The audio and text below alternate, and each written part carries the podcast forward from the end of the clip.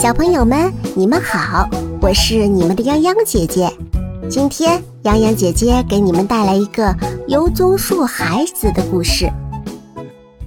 从前有一对夫妻，结婚好多年了，还没有生孩子，丈夫为这十分苦恼，于是他又娶了一个妻子。婚后一年，后妻便给他生了一个大胖儿子，他可高兴了，对儿子爱如掌上明珠。爱屋及乌，他对后妻的喜爱自然也就大大超过了前妻。前妻心里很难过，经常守着空房，一个人流眼泪。一天，他去田里干活。看到一棵小油棕树，树虽说不高，但长得非常茂盛，上面已经结了一串肥大的油棕果。前妻对油棕树看着看着，不由得自言自语起来：“油棕树哎，油棕树，我至今还没有孩子呢，你能变成一个小孩子该多好啊！”小油棕树听了，轻轻地摇了摇果子，回答道：“太太，你别再长了吧，我不想听你这么说。假如我真的成了你儿子，我就是干了一件蠢事，因为你会嫌我长得丑，不喜欢我的。不，恰恰相反，我会非常的疼爱你的。为了你，我吃多少苦也心甘情愿。”小油棕树没再吱声，只见他把身子一摇，果真变成了一个健壮的小男孩。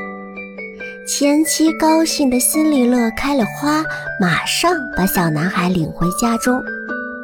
和他保证过的一样，他待小男孩就别提有多疼爱了，就像是自己生的一样。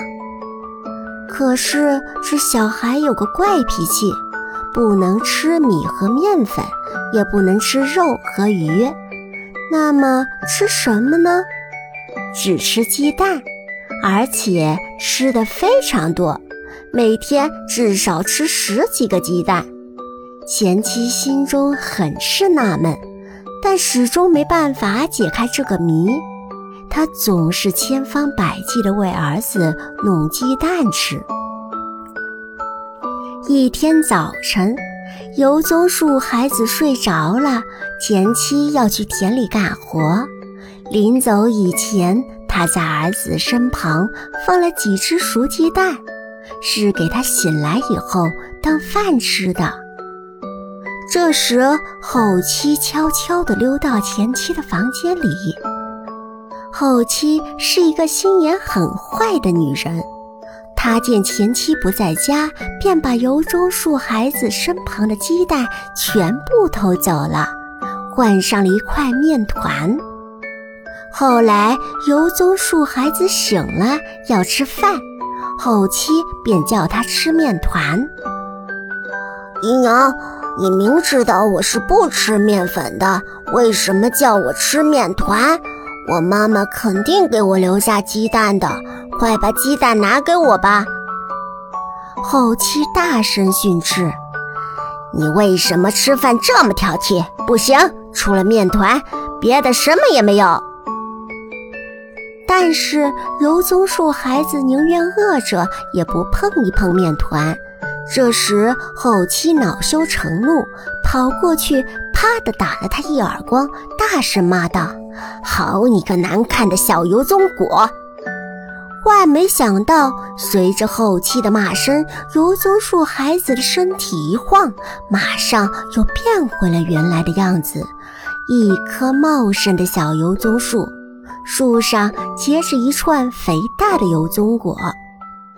后期一把将油棕果揪下来，放进锅里，下边点着了火，油棕果慢慢的烧熟了，烧化了。